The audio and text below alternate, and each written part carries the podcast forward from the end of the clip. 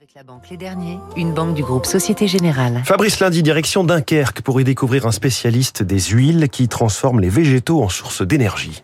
Une belle saga nordiste sur deux siècles, né du mariage entre Hélène van Cowenberg, famille à la tête d'un armement de goélettes à voile pour la pêche en Islande depuis 1829, avec Charles-Édouard d'Audruy, maître des postes, devenu agriculteur lors de l'apparition du télégraphe.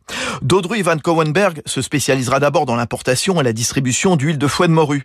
Aujourd'hui, l'entreprise de Dunkerque est l'un des leaders français des huiles végétales et animales destinées aux industriels de l'alimentation humaine, animale, du pet food, de la cosmétique ou de l'oléochimie.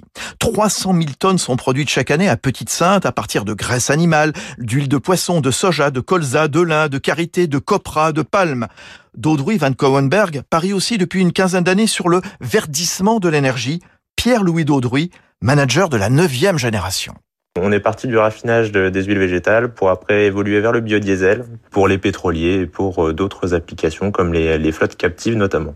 Puis se rendant compte de la compétitivité entre l'alimentation humaine et euh, l'énergie, on a développé euh, un système de collecte de l'usager pour avoir quelque chose d'un peu plus vertueux. Et aujourd'hui, on recycle 90% de nos déchets et avec la construction d'une nouvelle biométhanisation, on sera à 100% sur site. Daudruy a aussi noué un partenariat avec la communauté urbaine de Dunkerque afin d'installer un nœud énergétique pour alimenter le réseau de chaleur de la ville à partir de la vapeur dégagée sur le site de raffinage.